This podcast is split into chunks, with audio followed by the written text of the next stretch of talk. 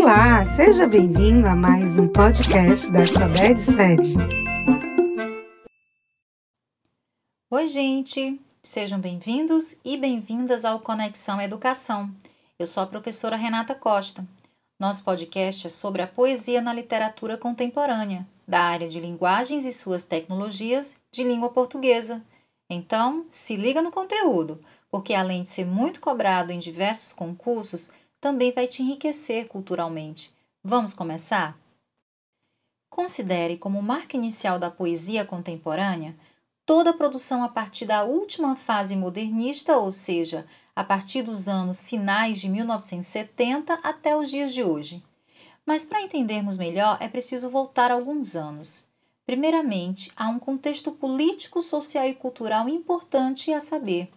Entre os anos de 1950 a 1960, destacou-se o governo desenvolvimentista de Juscelino Kubitschek, com seu projeto 50 anos em 5, Finalmente, o Brasil respirava o desejo de ser um país moderno. Na cultura, houve uma rica produção capaz de competir no cenário internacional. A bossa nova, Brasília e sua moderna arquitetura, o cinema novo, vanguardas concretas na poesia e nas artes plásticas.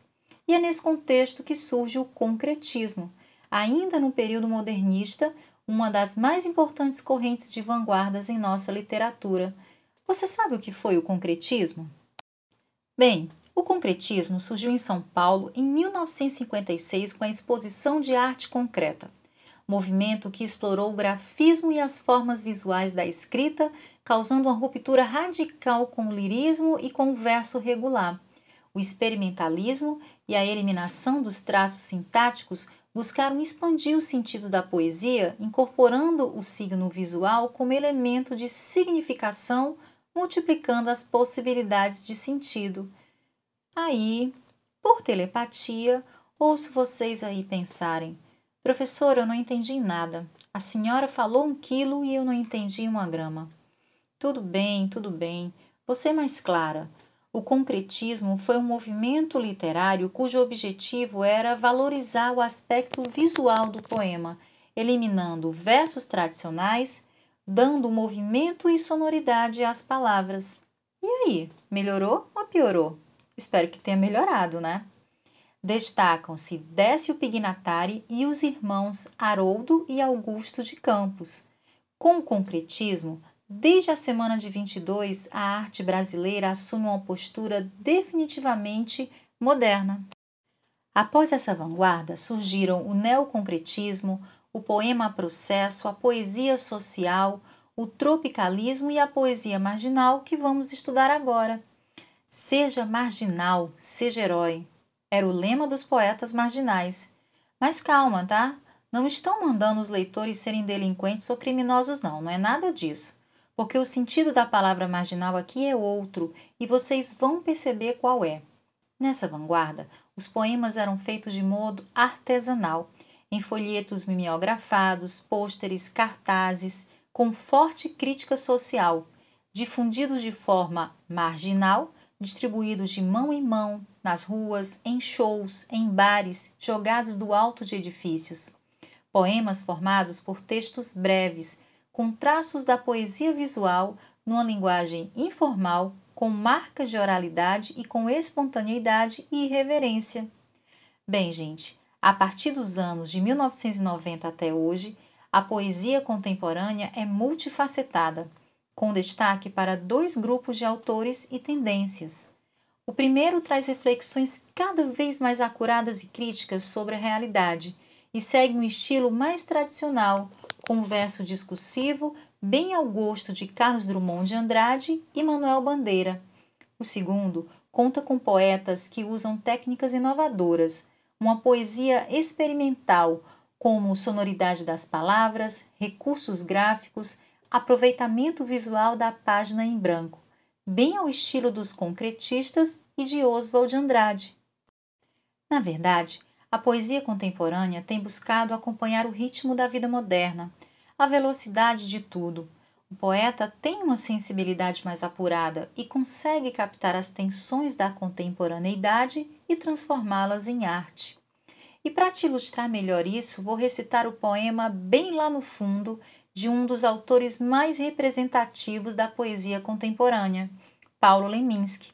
O poema diz, abre aspas, no fundo, no fundo, bem lá no fundo, a gente gostaria de ver nossos problemas resolvidos por decreto.